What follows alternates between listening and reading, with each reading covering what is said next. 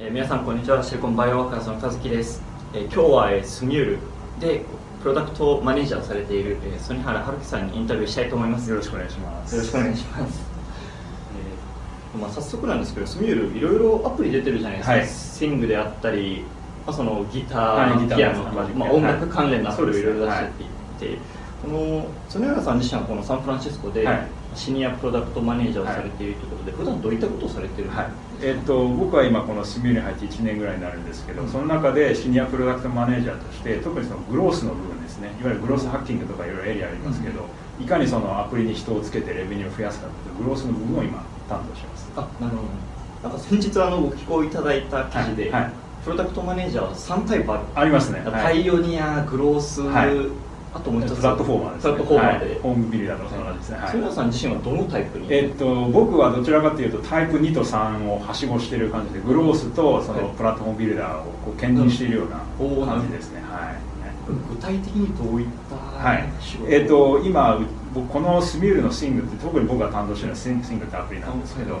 このアプリってもう世界で180カ国ぐらいに使われててマンスリーアクティブユーザーベースで6000万人ぐらいいるんですよね、で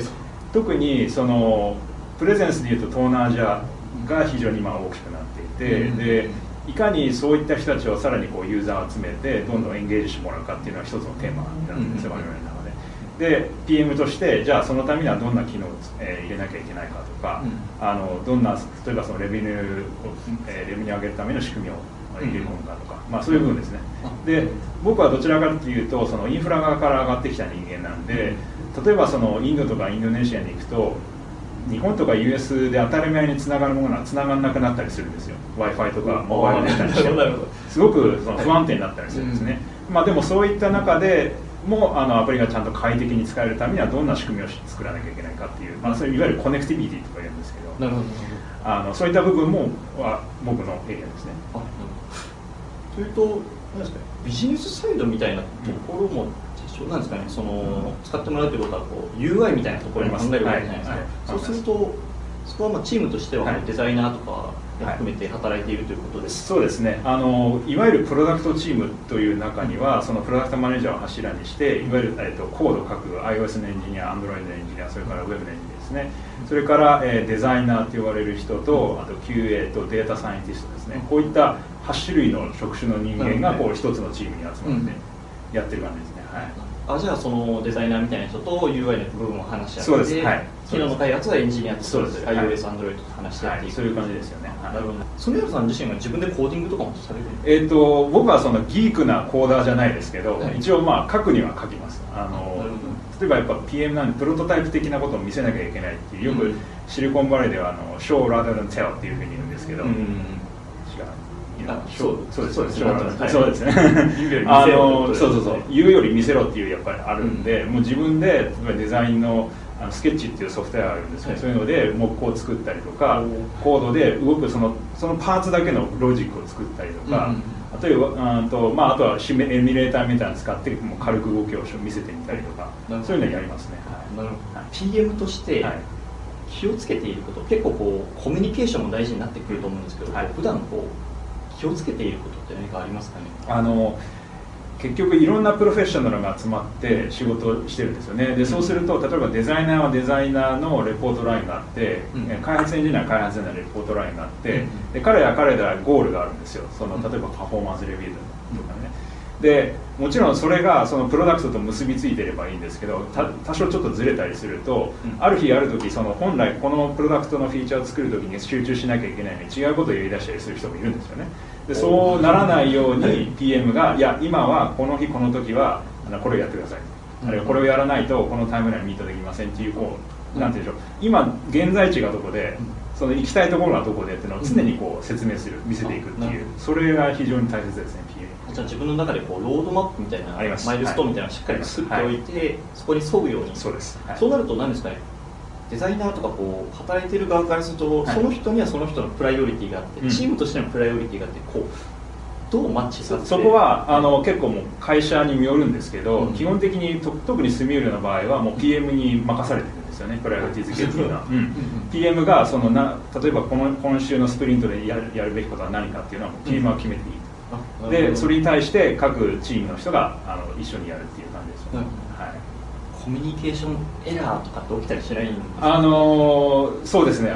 何度かありましたね、というのはやっぱり僕の説明の仕方がちょっと甘かったところがあるし、ちゃんと理解していることを確認してないと、向こうが勝手に理解しちゃってああそうそうそう。勝手に解釈しちゃって、本来やらなくていいことをやり始めちゃったりってこともありえるんですよね。だから、そういうことがないようにこうできるだけクリアにこうはっきり伝えるっていうのは大事。ですね。そのなんか伝える際に、はい、日本だったらこうノミニケーションみたいな感じでこう、はいはい、プライベートでもしっかりこうなんかつながることで、はい、なんか通過というかコミュニケーションするみたいな、でもこっちだとそういうのがないじゃないですか、うんうん、となるとこう働いてる時間だけで伝えると、うん、そこに何ですかね難しさみたいなのがあったりするえーとまあ、そういう背景もあっていろんなこのシリコンバレーの開発でランチフリーで出してるんですよでみんな人が集まって例えばさっき見ていただいたあのオールハンズルームとかでこうみんな人が集まってワイワイ喋りながらやるんですよね、だからそこがある意味その日本でいうノミニケーションに近い場かもしれないですね。そこ、は会社自身がもうコミュニケーションの場としてそういう場を、まあ、ランチであったりなんかみんなでこう集まる。自然とこうみんなが集まる場を作るっていうことですね。はい。時間内でってことですそうです。はい。それはすごい効率的日本ではなかなか見られないかもしれないですね。あとこう先ほどもおっしゃられてましたけど PM だと、はい、開発だけじゃなくもうちょっとビジネスの側の気持ちであったり、はい。はい意図もしっかり組み取らないといけないじゃないですか、ねはい、ありますね、はい、そこはやっぱりビジネスサイドとコミュニケーションそうですね。あのもちろんその PM としてやりたいことがあるんですけど一方で例えばビズデブの人たちとかはあのこれこれこういうサードパーティーと一緒にこういうことができると。これをやったら結構伸びるかもしれないって話を持ってくるんですけど、うん、やるやらないは PM の判断よね。それを本当にやるかやらないか。裁量権 PM が PM を持ってます。あの多分大抵のシリコンバレーはそうですうちの場合はそうですね。はい。あのでとはいうもののあの全く無限にすることもできないんでうちでは例えばその、えーと、いわゆるその PM っていうビジネスユニットの外側から来るリクエストをさばく別の PM がいるんですよね。そういうのを。さばく、はい、また違う、はい、別の PM がいてそういうのが、まあ、どうや何を順番にやっていくかっていうのを考えたりして、まあ、最終的にちょっと僕らと話しなきゃいけないんですけど、一応そういうプライオリティを振り分ける人はいますね、はい、なんかこうこっちだと日本でもそうかもしれないですけどやっぱエンジニアから PM に上がって、うん、ビジネスビジネスのことをあんまりわからないはいはいはい、どう判断していいかわからないという人もいると思うんですけど、そこは何かやられてたり、えっと、ここは結構僕がどうやって PM になってきたかっていうところとリンクしてるんですけど、うん、あのまあ、ご承知の通り PM っていうのはいろんななんでしょう観点を理解しなきゃいけない人間なんですよね、はい。うん、で僕もエンジニアから上がってきた人間で最初はそのマーケティングの観点とかいわゆるデザインの観点とか全然弱かったんですよね、で PM にこう応募するっていうかこう自分がトランジションしていく中でやっぱこういうの分かってないとまずいと思ってでいろんなコースを取りまくったんですよ。それで、はい、あの地ならしをしていってっていう感じでしたね。コースというのは、はい、あの例えばそれはスタンフォード大が提供しているコースとか、えーと、と MIT が提供しているコースとかいわゆるその professional education って言われるような、やつですよね。終わったら certificate くれるみたいなああいうコースをたくさん取ってできるだけそのエンジニアの世界で閉じないで全然違う、えーと、観点を勉強するエリアを勉強するっていうはいあそれであの経歴すごいですもんスタンフォードでそうです、ね、あのそうなんですよ。あのシリコンバレーの PM の世界ってやっぱ結構その学歴が優先されてる会社もあるんですよね。例えばアマゾンなんか特に露骨にやっぱり MBA ホルダーとかを、ね、まあ、そうですね。それは募集したり有名な話ですよね。で逆に僕はそういうのを持ってないんで、うん、違う戦い方をするしかないんですよ、うん、そうするとあの MBA 持ってるからってデザイン強いわけじゃないですし、ね、MBA 持ってるからって別に SQL のコードを書けるわけじゃないんですよね、うん、だから逆に言うとそういうあのなんだろう違う観点で自分としての PM の在り方っていうのを作っていくかって結構大事でそれがその PM として独自性につながってたりするんですよね。なるほど、そういうところでまあ知見を広げて、はい、あの肩書きだけのフォルダーとかじゃなく、しっかりこう地に足つけていくという、はい、まあ、実力ベースというか、はい、そしてあの、まあ、スミュール、まあ、スティング先ほど世界で180カ国で展開しているということで、はい、なんですかね開発時にこう多様性の理解文化理解みたいなのがすごい大事になってくると思うんですけど、そこで何か気をつけていることえっとそうですね。例えば今イスラム圏ではラマダンっていう断食の月が始まってるんですけど、はい、やっぱりそういう人たちを尊重したマーケティングの打ち方とかそのビジュアルデザインとか、うん、まあ、そういうことは結構気にしてますよねなんか、あのあとはそのやっぱまあ180ぐらいやっぱ展開してるんですけど、うん。全部を180個別にやっぱ対応するのは無理なんで、うん、やっぱある程度その国にプライオリティっていうのはつけてやってますよね、うん、そこは、はい、どの国を最初のターゲット2番目3番目っていう感じで、はい。今伸びてるのは東南アジア東南アジアですね日本も含めて。日本も含まれてますけど、はい、もっと高いプライ例えばインドとかインドネシアとかそうえそういう東南アジアの、はい、そういうところですよね、はい、そういったところにちょっとこうプロダクトマーケットフィットじゃないですけどちょっとこう向こうのそうですね。はい。そうですね、はい、それはやらないとやっぱりあのあまりにもアメリカに押し付けてもそっぽ抜かれるだけなんで、うん。はい、あそうです。ねそうです。はい。そのローカリゼーションっていうのはやっぱ大事ですよね、うん、そのはい。そこはどどうクリアするんですかね？具体的にこう、はい、理解するといってもこう本を読むとか。あいや違います。あのちゃんと現地に人を雇ってまあそれはあの、うんコンタラクターかもしれないです。し、コンサルタントって人かもしれないですけど、まあ、いろんな立場の人現地の人をこう雇って生の声をこう吸い上げられるような体制を作ってますなるほど、はい。まあ、支部じゃないですけど、はい、はい、であとはそのえーと、うちはそのコミュニティのコミュニティを作っているその、まあ、ソーシャルな会社なんでそのインド人のユーザーのコミュニティがあったりするんですよね、でそういうところで我々がアクセスできるんでユーザーさんが何を喋ってるのかって見れるんですよね。あなるほど。どういうどういうフィードバックをし合ってて、どういう音楽が流行っててっていうのまあ一応、まあ、所詮はそのフェイスブックのグループのページなんですけど、うん、あのその中で見れるんで、そういうのを見ながら、はい。まあ、ヒアリングというかちょっと見ながらフィードバックを、はい、もらうそれまあ開発にもまた生かして、はい、ということですね、はい、そうですね。となるとあのアプリ自体アプリ自体がこうなんですかね国ごとによって違う？えっ、と大きくは変わらないですけど、はい、あのコンテンツっていう意味ではやっぱその国に根ざしたコンテンツを提供するようにはしますよね、うん、例えばそのあとインドのユーザーに対して、うん、あの中国の、ね、曲ばっか流しても全然意味ないですから そうです、ね、それは例えば日本のアプリに対して US のコンテンツばっか流しても日本人はそこ向くように、うん、まあ、ローカライズされたコンテンツって非常に大事ですから、はい、そこはパーソナライズパーソナライズはいそういう意味ですね、はい、なるほどちょっと話あれですけど、はい、PM としてコーチングもされているあそうですね。あのえっ、ー、とまあ US に来て12年目になるんですけど、うん、もうそのうちの半分は実はもう PM になってるっていうキャリアだったんです今気が付いたんですけど、でまあ幸いそういう経験を詰めてきてでとはいうものの日本でようや最近ようやくプロダクトマネージャーっていうね、うん、あの認識とかポジションが出始めてきて、で逆に言うとその PM のあるべき姿っていうのが見えづらいみたいなんですよね日本の皆さんって、本来あるべき PM ってどういうのがベストなのっていうのが結構手探りなところがあってで逆に僕はもうそういうのずっとシリコンバレーにやってきたんである程度そこはあのなんだ一緒に問題解決できたりできるなというのがあったんで、まあ、いろんな縁があってですねちょっと何社か、あのちょっと手組ましていただいて、まあ、プロダクトマネジメントコーチングみたいなあるいは顧問的な感じでやらせていただいたりそれはあの日本企業です日本のスタートアップです、はい、スタートアップで、はい、日本のスタートアップとあとはそのこっちのミートアップで出会ったもうアリ超アリステージの,、あの例えばなんだろう CEO の人とかエンジニアの人と、あのじゃあ PM の組織ってのはどうしたらいいのっていうのに対して、まあ、いろいろあもうそこスポットで。現地の人にもこうチームするってすごいですね。なんかその特に日本だと、何が課題になるんですかね？例えばやっぱり日本で社長が結構、はい、こっちだとエンジニア上がりの社長が多いけど、はい、日本はビジネス上がりの社長が多くて、はい、エンジニアに対する理解がないからこう、はい、PM がないがしろになっちゃって、うん、PM もどうしていいかわからないっていうのが問題になるか、何か問題あの僕が感じてるのは、そのなんだろう。日本で PM っていうとプロジェクトマネージャーの意味合いがすごく強いように感じるんですよねでプロジェクトマネージャーとプロダクトマネージャーって全く違う役割なんですよ、でまずそこを履き違えちゃってるんでプロジェクトマネジメントをすることがいわゆるプロダクトマネジメントイコールプロダクトマネジメント思っちゃってる。これはまず大きな間違いです。前提が前提がそもそも違ってますよっていうのが一つと、あとはその、まあ、先ほどおっしゃってました通りそりビジネス上がりの CEO の方とかあんまり技術に明るくないけども、そこをきちんとサポートしてあげれるような、まあ、最初は CTO でもいいと思うんですけど、そういうちゃんとビジネスとテクノロジーを橋渡しできるような人、っていうのは必ず必要だとは思っているんですね。ただ残念ながらそこをうまくできる人っていうのはまだまだ日本は、特に日本のスタートアップの世界では少ないのかなとはちょっと思っていて、はい、じゃあその日本の今やられてるのはスタートアップのその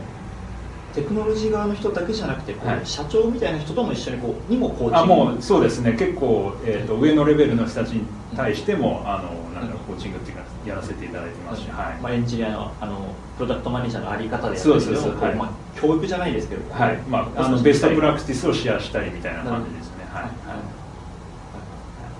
ちなみにベストプラクティスっていうのは？あえっ、ー、とこれは企業秘密。なんでじゃあそれが知りたい方はまあそれはそうですね。ということで。なるほど。それはもう語り出したらもうなかなか止まらなくなっちゃうんで。すね、はい、じゃあそれまた次回の。次回。はいそことも紐づくんですけど、はい、まだ日本ではやっぱりプロダクトマネージャーというもの自体があんまり存在していない中でこう、はい、確かにこう語るの難しいかもしれないですけど、はい、日米でのプロダクトマネージャーのこう役割の違い。みたいなところ、えー、っとええっとまずそのプロダクトマネージャーの職務を置くっていうことは彼に対して結構大きな権限を与えなきゃいけないんですよその製品のロードマップをどうするかっていうその会社にとっては重要な決断を彼に任せるわけ。あるいは彼女に任せるわけですね、まずそれが会社として agree なのかどうかっていうのをきちんとそこで決めなきゃいけないんですね。っていうのもあの我々例えばここで働いてる中でも結構そのロードマップを変えたりするっていうのが割と起こるんですよ。でロードマップを変えるっていうことはどうどういうことかっていうと本来その出すべきフィーチャーだったものが、まあ、別のフィーチャーが先に出て他のフィーチャーが後に回しになるとかいうことが起こって例えばその他の人が想定してたマーケの人とか想定してたそのなんだろうなプランとか若干そのずれる可能性があるんですよね。でもそういうのも分かった上で決断しなきゃいけなかったりする場面があるんですよね、まあ、いろんな状況があるんですけど、はい、あのっていうことはそういろんなことをやり直しになっちゃったりっていうことで結構そのコストもかかったりするんですけど、それをしてでも直したい。でもそれができるのが、まあ、プロダクトマネージャーなんですよね、あのあとはその例えばその自分のいるマーケットなり他の会社会社の動きなりあるいはそういう例えば5年後10年後自分のプロダクトがどうなっているべきかっていうことをきちんと未来を考えてそれを現実に落とし込めるっていうことができるのがプロダクトマネージャーの、まあ、面白い大変さでもあり面白みでもあるんですけど、でもそれを実現するためにはやっぱりそのなんだろうサポートするお金がなきゃいけないし人もいなきゃいけないし、でもそれを例えばいわゆるなんだろうなそのエグゼクティブに対してこれこれこういうプランがあってこれこれこういうけ、え結果が見込めるから僕にやらせてくれというふうに訴えられること訴えることができるんですよね、ある意味なんだなんていうかその社内ベンチャーっていうんでしょうかね、はい、なんかそういう、あ社内アントレプレナーみたいな。そういう動きができるんですよね。だから会社からするとそれ相応の人とお金をこうその人につぎ込むことになるんで、結構やっぱ日本の会社からするとおじけづいちゃったりする人がいるんですよね。だけどそれをしないとプロダクトマネージャーって仕事は成り立たないんですよね、はい、でその人がプロダクト発展させていってはい。はい、裁量権お金人そうですね。はいはい、そうです。まあ、採用に関してはその部署プロダクトマネージャーのその上の人間例えばディレクターとか VP とかそういう人たちが最終的な権限を持ったりするんですけど、ただ我々現場レベルのプロダクトマネージャーはかなりその影響力っていうか、うん、この人がどうパフォーマンスしてるっていうのはまあよく見てるんで、うん、その影響力が大きいんですよね、はい、なんかこうチームを作るときに、はい、やっぱりそこに適なんか適材適所じゃないですけど、はい、どういう役割がの人が欲しいみたいなのあるじゃないですか。その、まあ、記事でもそう書かれていて、はい。はい、でも実際にこうこの人を見つけるって結構難しいと思うんですよ、ね、はいはいはい。えーとですね、これがいや非常にそこいいポイントで、はい、やっぱねこれはうちだけじゃなくていろんな会社が悩んでるんですよ、はい、例えば Google とか Facebook だったらもう黙ってても人は応募してくれるんでい。いんですけどそうじゃない会社ってねやっぱ採用っていうのはどこも大変なんですよね、うん、でよくシリコンバレーでは、まあ、 hire slow fire fast っていうあのハイヤーする時人を雇う時はもうゆっくりでもいいと。だけど辞めさせる時もさっさと辞めさせろっていう。それでどんどん血を基本的には入れ替えるようにしていきましょうと。あの悪い人間をスタートアップの中にとどめるっていうのは本当に足引っ張って会社に対してネガティブなインパクトが大きいんですよね。だから採用に時間かかるのもしょうがないと。けどその人はダメだったらもうすぐファイヤーしなさいっていう感じなんですよね。じゃしっかり選んでダメならもうすぐ、はい、もうすぐ切るっていう感じですね。そこは容赦ないですよねはいすごいですよ、実際にそうなんです実際にそうですよねやっぱ。うん。なんか例えばそれは何ですかね？例えば丸が欲しいこの形が欲しいってなった時に、はい、ここにフィットする人を、まあ、雇えばベストなんですけど、はいはい、例えばこうちょっと小さい丸だけど、はい、成長したらこのしっかりフィットするかもってこともあるじゃないですか、ありますあります。はいはいはい。そこはもう何ですかね？賭けじゃないですけどポテンシャルを見込んでそうですね。そこはもうある程度なんだろうポテンシャルを見るしかないっていうのは現実ですよね、うん、やっぱりどの会社も100%フィットっていうのはありえないんですよ、うん、基本的には。そうです。なんでやっぱその求めているものの7割ぐらい、まあ、 meet していてくれてあと3割はもう成長余力を見せてくれれば、あとはその flexibility とか adaptability って僕が言ってるんですけど、いかにその環境にフィットできるかっていうそっちのが重要ですね、なるほど、はい、例えばいきなり採用って結構ハードル高いじゃないですか、うんうんうん、ちょっと最初はインターンでありますよ。えあのうちも今インターン何人か働いてて、うんうん、あの彼らの動きは見てます。あとは、うんうん、えーと、とコントラクターとかも何人かいて、あの最初彼らのパフォーマンス見て非常に良ければフルタイムに転校とかありますしそこは。はい。なんか日本だともう採用か否かみたいなイメージあるんですけど、やっぱりこっちだとその中間にインターンとかっていうの結構あるんですか、ね、あありますね。普通のキャリアパスとして全然あります。ある程度そのミッドステージレイトステージのスタートアップになってくると、インターン枠っていうのは普通に出てくるんで、あのそうですね。そこに入ってくる人たちは当然いますし、僕らもそれは全然ウェルカムです。ね、あの枠がある限りは、はい。はい、どういった人がこう好ましいんですか？あそのあ技術面じゃなくて、はいはい、人としてみたいなところで言うと、はい、やっぱりこうコミュニケーションがしっかり取れる人なのか、はい。はい、こう現場がいるだけで明るくなるみたいなはいはい、えーと、もちろんそのよくカルチャルフィットっていう言い方をシリコンバレーで言うんですけど、うん、その会社で大切にしているカルチャーっていうのがあるんですよね、うん、で例えばスミュールだったらトランスペアレントであることとか、うん、あとは、えーとえーとえー、なんだっけアニストであることとか、まあ、いろんなこうバリューがあるんですけど、きちんとそれが実行できる人かどうかっていうのはやっぱ見ますよね面接の中で。例えばそのトランスペアレントであることっていうのはどういうことかっていうとあの言い方を変えるとオーバーコミュニケートかどうかっていうことなんですね。もう喋りすぎ喋りすぎぐらいでもちょうどいいぐらいなんあそうなんそれぐらいいろんなことを喋ってくれた方が、あの周りとしてはやっぱ安心するんですこれそれだけ情報を出してくれた方が中で抱えて、後でこうでしたって言われるよりも、助かるんですよ我々としてはやっぱり。そういう意味でこうトランスペルそうそうそうその人が考えてることとか思いで全部こう出してくれた方がいいっていうこと出してくれた方が我々としては嬉しい、はい、だから例えばあの面接の中で、えーと、なんだろうな。例えばじゃあ PM を面接するときに、このこういうプロダクトがあってえーと、1年後にこういう目標を達成したいとしたらどんな機能を作りますかっていう問題を出したりするんですけど、はい、その時にこううーんって考えて、って考えて何にも言わない人よりもこうなんか喋りながらホワイトボードにこう書いてこれがこうだったらこうなるしっていうこういうことはってことはじゃあ何がこういう部分は前提条件としては何を考えてますかとかいろんなこうコミュニケーションがあった方が僕らとしては働きやすいんですよね。プロセスも含めてまあなんかいろいろそうですそうです。そううんと考えて黙ってうんと考えてなんかすごいアイデアが一番最後にポンと出てくるよりかはこう常になんかこう喋りながら、一応いろんな道をこう探りながら、だんだんだんだん見えてくるっていう方が我々のスタイルになってるっていう感じですね、あとその人も分かりますね。ああそうです。はいあなるほどそういうところなんかこう会社内で勉強会みたいなのもされてるんですか？そのコミュニケーションみたいなところああ、えーと、そうですね。非常にですね。あの毎週金曜日に、えーと社員が有志で社員が何でもいいんですけど、教えるっていう機会を持ってるんですよ、あそこにステージあったと思うんですけど、あそこで誰が何を教えてもいいんですよ。先週だったらソーシャルダンスを教えてたし、あえー、あもうテックとか関係ない。全然関係ないある人は楽器を教えてたり、ある人は中国語を教えてたりあの僕はあの社員に対して SQL を教えましたけど、なんかそういうことをやったりするんですよね、でまあ、そういうところからあのこの人はこういうことができる人なんだっていうのがお互いにこう知るようになってってっていうそこからさらにコミュニケーションが生まれてみたいなその融資っていうのはえローテーションで回るんじゃない？ですか全然自分の手を自分の手を挙げてって感じですじゃあこの週空いてるからここでそうそうそうそう。そうそうそうなんですよ。そうなんですよ。であの会社はあのそれいつもお昼にやるんですけど、うん、あのそういうトレなんだろう融資のトレーニングがある日は会社がランチを出してくる。あなるほど。だからまあ基本的にみんなやるんですよ。だから誰かしら何かやるんですよ。サポートもちゃんと会社自体がサポートそういうのをしてで交流も生まれてだからそれでこそこの人はこう。いう人っていうのはトランスペアレントみたいになっていくわけですはいそう。なんか、なんか会社が描こう。としているものとみんながやってることはすごいフィットしてそう。ですねはいそうなんですよだからあのー、なんだろう。なまあたかだか150人ぐらいの会社なんで、うん、あの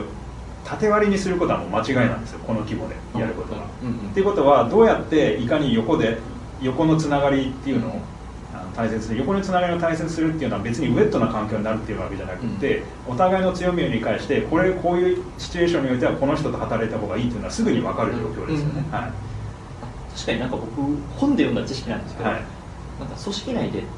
誰が何をできるかを知ってるのが大事だみたいなのをまさにそれです書いてて。それまさにそれです、はい、こっちのシリコンバレーの企業すごいそこがなんかしっかりしてるんですね、日本だとすごい縦で割ってるそうそうそうそうなんですよ、あの我々、まあ、僕だけじゃなくてみんなそれぞれ何かしらのプロフェッショナルとしてここに来てるんで、うん、なんかみんな腕に強いものを持ってるんですよ、うん、でじゃあその強いものは何っていうのをきちんとみんなが認識してくれるようにすること、うん、っていうのはやっぱ非常にちいわゆるチームワークっていう意味では大切ですよね、はい、そうですよ、はい、今までの勉強会で一番変だった勉強会って何かありますか？ダンスなんか面白かったやつとか。なんかああそうですね。なんか独もう癖あるなみたいな。ああえっ、ー、となんだろう。結構ピラティスとかヨガ系の運動のトレーニングとかってガチなんですよ結構。結構 なんかインストラクターの資格とか持ってる人がそうそうそうかなり過酷なポーズとかを要求してっていう。そういうのある。みんなやるんですそうやりますよね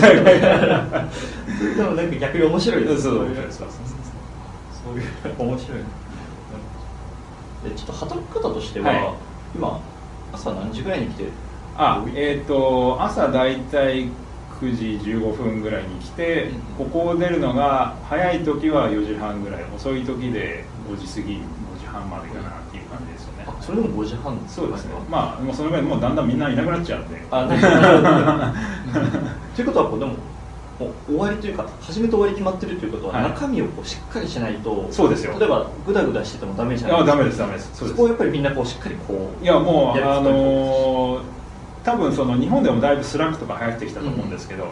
結構そのチャットツールとかうまく使ってこう効果効率よくコミュニケーションできてるなとは印象ありますよね。であとはそのなんだろうな。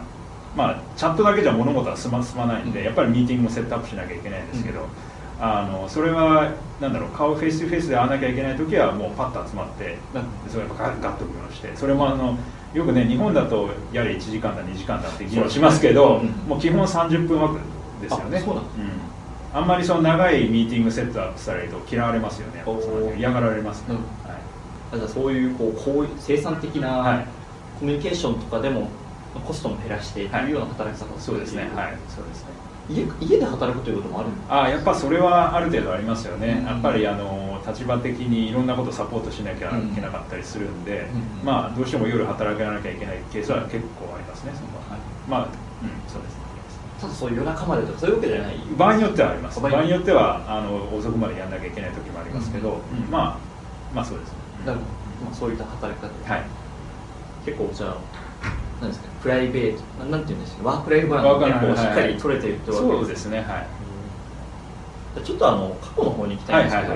えっともともとはえっと中央中央の総合政策です、ね、総合政策で、どちらかというと結構文系よりそうですね完全文系ですよ文系から新卒でシスコのエンジニアに入ってるじゃないですか、このエンジニアになろうと思った経緯は何だったはい。えーと、最初はですね僕全然その IT の世界に行こうとかエンジニアになろうとか全く思ってなくてむしろその、外交官とか国際公務員とかそっちに行こう行きたかったんですよね、で要はその総合政策学部っていう学部であったんですけどメインでやってるのはその国際関係学って言われる分野だったんですよ、まあだからそういうのもあってあの外交官とか国際公務員ってパスを目指してたんですけど、うん、まあそれになるためにはいろんな試験を通らなきゃいけなかったりっていうプロセスがあるんですけど、うん、まあ僕はそれに失敗しちゃったんですよね、うん、あのなれないというのが分かって、じゃあどうしようかなって考えてた時にあの僕は実はサッカー大好きなんですけど、うん、中田英寿ってご存知で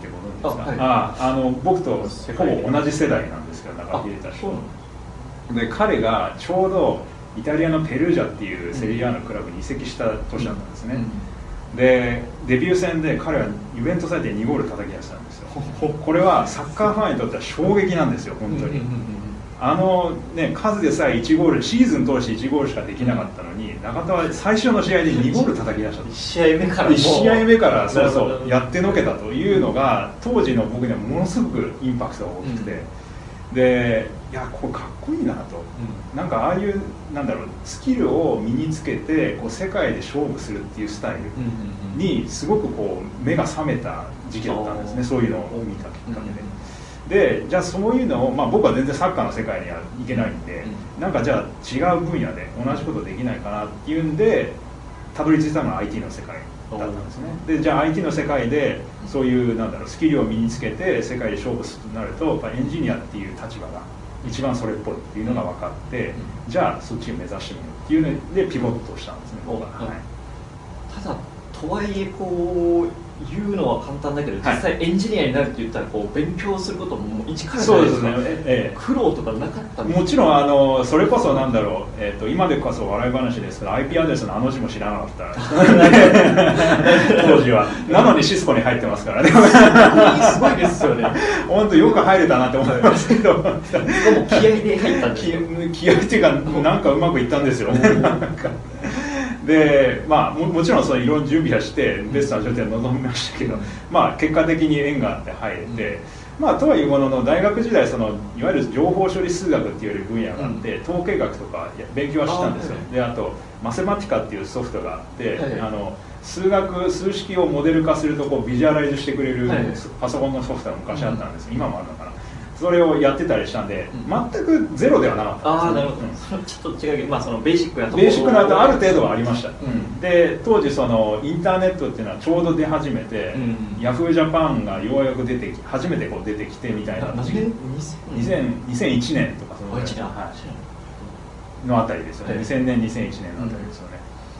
でいわゆるそのシリコンバレーの企業っていうのがこう彗星のごとく日本に現れた感じですよね、はい、いやサンダをサンマイクロシステムズだオラクルだシスコだって言って、はい、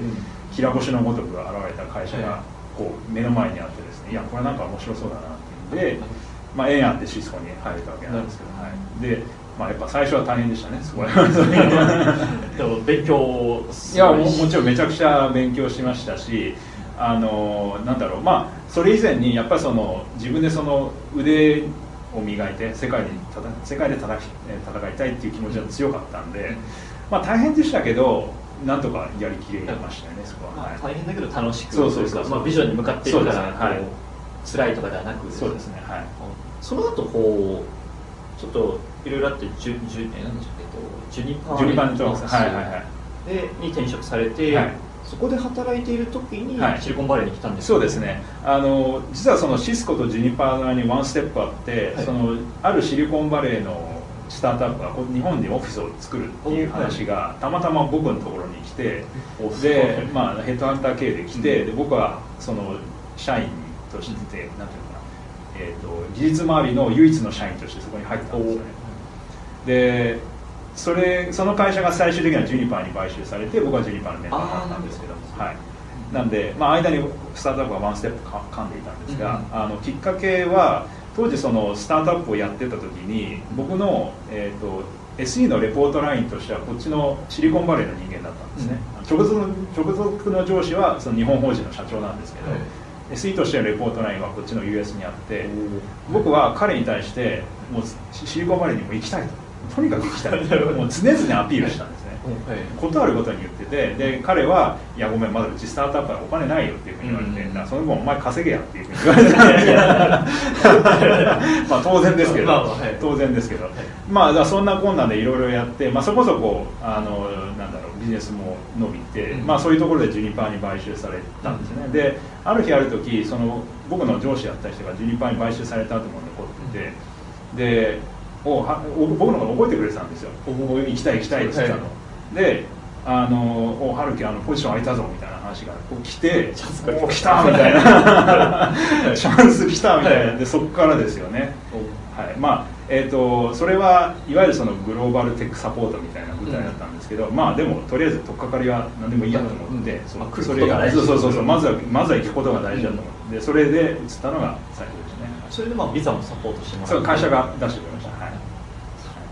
まあで来て、はい、英語って大丈夫だったんですか？あでこれが面白いのが、初日ねこっち US に来て初日です、はい、で僕の、えーと、US の部隊の上司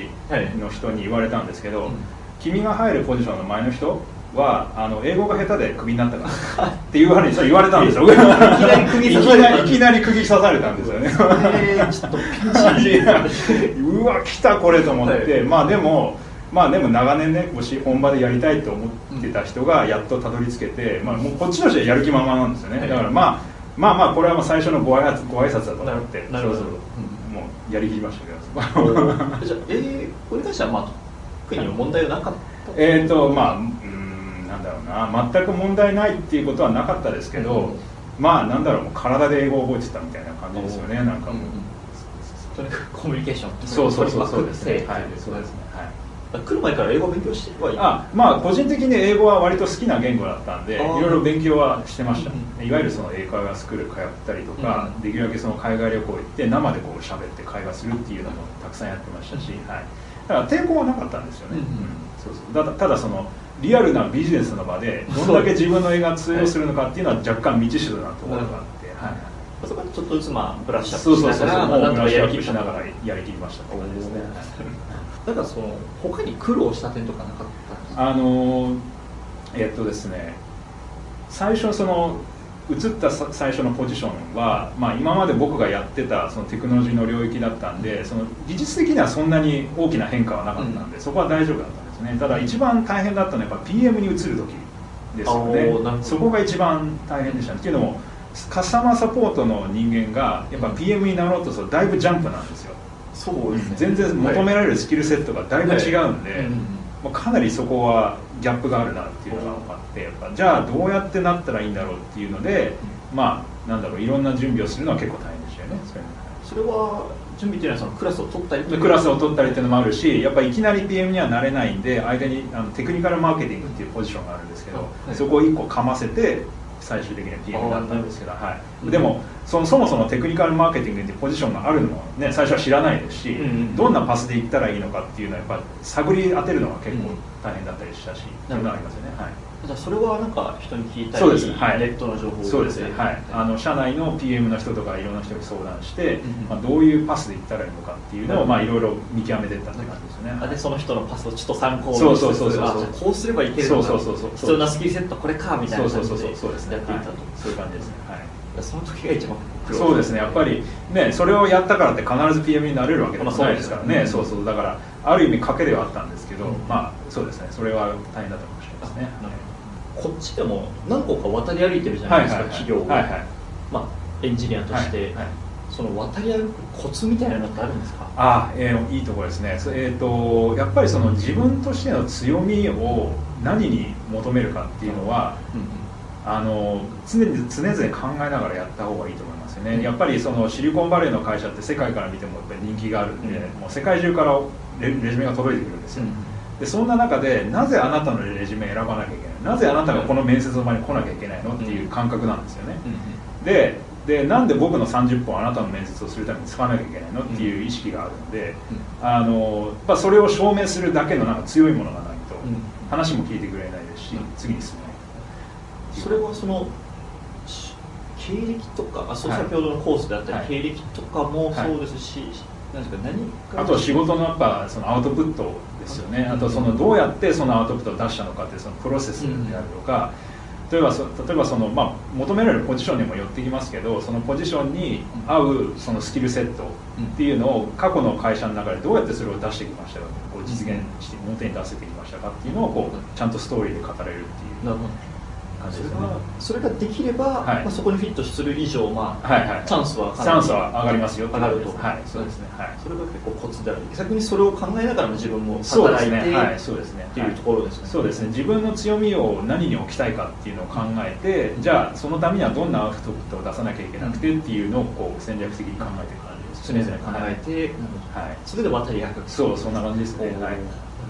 こういろいろ渡り歩いて、はい、最終的にこうこのスミールを選ばれた理由っていうのは何だったんですか、えーと、シスコとかジュニパーとか前職も全部 B2B だったんですよ、うん、ビジネスとしては、はい、で僕はそのシリコンバレーに来てでまあもうすぐ楽しかったんですけど、うん、横目で Google とか Facebook とか見てる立場だったんですね、でそうすると向こうの方が圧倒的に成長が早いし規模も大きいんですよ、でなんか B2C って面白そうだなっていうのがこうある日ある時芽生えてきて、まあその時は僕はそのジュニパーの中で PM をやってたんですけど、いずれやっぱ B2C に移りたいなっていう気持ちがこう出てきたんですね、うん、B2C の PM になりたい、うん、でじゃあそのためにはどうしたらいいかってまたちょっとキャリアの変更を考えたりしながらしていたらある日ある時、まあ、ヘッドハンターの人が電話かかってきてあのこのスミュールっていう会社があの PM を募集してるとで特にそのバックエンドインフラストラクチャー周りのそのグロース会社を支えるためのグロースを支えるための PM を募集していると。いうことでなんかピッフィットしそうだなと思って もう、うん、勝ちに行ったって感じですねそこからもう、はい、ヘッドハントされたんですね。そうですねはい。なんかある日ある時に声がかかって、はい、それはなんかそういうエージェントじゃなくていや全然別にエージェント頼んでなくてじゃなくてえある日ある時なんかメールが飛んできて電話がかかってきてみたいな感じで。スミュールからですか？いやいや違いますよ。多分スミュールが提携してるエージェントから。あエージェントから、そういう意味ではそうです。ね、はい、そういうこと起こり起こり得るんですよねびっくりしたことに、はいなんかいろいろまあカルチャーもフィットするし。そうですね。音楽ももともと好きだそうですね。あの、まあ、こう見えてちょっとピアノ弾く人間なんで。はい、まだあんまり人前に弾けるレベルじゃないですけど。まああの音楽は好きなんで。はい。そうですね。でなんだろう。ねやれ AI でシンギュラリティだっつってもその人間が音楽を好きだっていう気持ちは多分これからも変わらないと思うんですよね、うん、音楽そのものはね人間が弾くか AI が弾くかロボットが弾くかって変わっていくかもしれないんですけど、うん音楽に対する接し方あるいは音楽に対する気持ちおよびそのイモーショナルな部分っていうのは多分変わらないと思ってるんですね。だからそれをじゃあ会社としてビジネスとしてどう実現していくかっていうのを考えるのにはまあ非常に面白いポジションだろうなと思って、はい、じゃあいずれはあの金曜日のところでピアノを発表そうですね。いずれやってみたいですよね。ピアノもドラムもなんかいろいろあって、はい、なんか有名人も来たりそうですね。あのまあ超なんだろう超スーパー有名人ってわけじゃないですけど、まあ、その筋ではよく知られたアーティストとかは、まあ、フラッと現れて、そうそうそうそう。あの23曲披露してみたいなことありますよね。オフィスでです、ね、オフィスで あとはパートナー組んでそうパートナーそうパートナーアーティストの人たち。そうです、そこに磯原さんもジョインするかもしれないできたら面白いなと思いますけどぜひあの動画を撮って。じゃあちょっとまあ、未来という部分で、はい、未来について、まあ、今後何かこう思い描いてい。るキャリア感みたいなのってありますか、はい。はい、えーと、2つあって1つはやっぱもう少しその日本のプロダクトマネジメントのレベルっていうのをちょっと底上げしたいっていうのは常々思っていて、うん、まああのなんだろういわゆる日本の中でもウェブ系とかスタートアップとかこう割と認知されてきてビジネスとかもねメルカリさんも最近上場されましたよね、だからあのようやくそういう会社のあり方とかビジネスのあり方とかもう浸透広く浸透して浸透してきたかなと。で僕個人的にはもっと盛り上がっていいだろうとは思ってるんですけどただそれをやるためにはそれを仕掛ける人が当然いなきゃいけないわけなんですけどそれがプロダクトマネージャーなんですよね、でもそれをやるためにやっぱりある程度その素養だったりスキルだったり経験だったりって必要でだけど圧倒的にちょっとまだボリュームが少ないなっていうのは僕から見た日本の印象なんですよね。だからそこをなんか一緒にこうお手伝いできたらなっていうのは常々考えてるんで、まあ、そういったコーチングとかそういうのをやってるんですよね。だからもっとそういうのを活動を広げていきたいとは思ってます、はい、でもう一つはその個人的にその PM って仕事が大好きなんで、そのなんだろうチーフプロダクトオフィサーっていうタイトルの人がいるんですけど、まあ、要は PM のトップに当たるような人ですよね。だからそういう立場でいわゆるそのユニコーン系のスタートアップとかあるいはまあ自分でスタートアップを持つなりなんなりで、まあ、そういうなんだろうないわゆるその世界にインパクトを与えるようなプロダクトやサービスの仕掛けにいうところにいたいですよね。まあ、責任者とはい、そうですね。はい。CPO っていうと多分日本だと多分もう存在すらしないような気がするんですけど。そうですね。あの多分もう CEO が兼任、あるいは CTO が兼任,、はい、兼任って感じになるんだと思うんですけど、うん、まああの別にタイトルにはあまりこだわってなくてあくまでそれは表現としてなんですけど、はいうん、まあそうですね。いわゆるそうやってそ PM として、うん、まあ、なんだろう、えーと、世界にもっと広く使われるようなプロダクトサービスとか、うん、そういうのを指揮する立場ではいたいとは思ってますよね、うん、はい、それは場所はもうこちら？うんまあ日本でも全然やってみたいとは思います。し、うん、まあ、ただ幸い今非常に面白いところにいるので、すぐに移るっていうのは考えてないですけどまあもちろんそこは出会いで考えますけどね、はい、じゃあ、はい、こう最後にメッセージというところで。あ。なんかあの一歩踏み出したいけど、はい、踏み出せてないとかこう海外で挑戦したいけど、はい。はい、うんってこうモヤモヤしている人たちに対してこうメッセージといいますか、はいはいはい、それはこう普段自分が自分に生かしてることかもしれないですけど、はい。はい、何かこうもらえますか？はい。えーと、特にその海外に行くってなるとやれ語学だやれカルチャーだと考えて尻込みしちゃう人はいると思うんですけど、僕から言いたいのは言ってから行っちゃってから考えましょう。そうそう来てから考えましょうって言いたいですよね、うん、なんかあのもちろんそれなんだろう仕事に採用されるためにある程度準備しなきゃいけないっていうのは事実でして、ある程度スキルも積まなきゃいけないっていうのは事実なんですけど、事実、えっと、スキルも実力もあるのにそういうことを考えて動き出さんって非常にもったいないですよね。あの多分日本でずっと働いているよりも一方外に出てしまった方がその人の市場価値ってぐんと上がると思うんですよね。だからぜひもっと気軽にチャレンジしてほしいっていうところがありますし、やっぱなんだろうその自分が常々いるいわゆるコンフォートゾーンと呼ばれるところから一歩出たところにその自分が本当に成長できるというところがあると思うんですそのホワイトスペースにこそ。いかにそうやって自分がそのホワイトスペースに出ていくか一歩を踏み出していくかっていうのが自分をより大きく成長するためのきっかけなのかなと思いますね、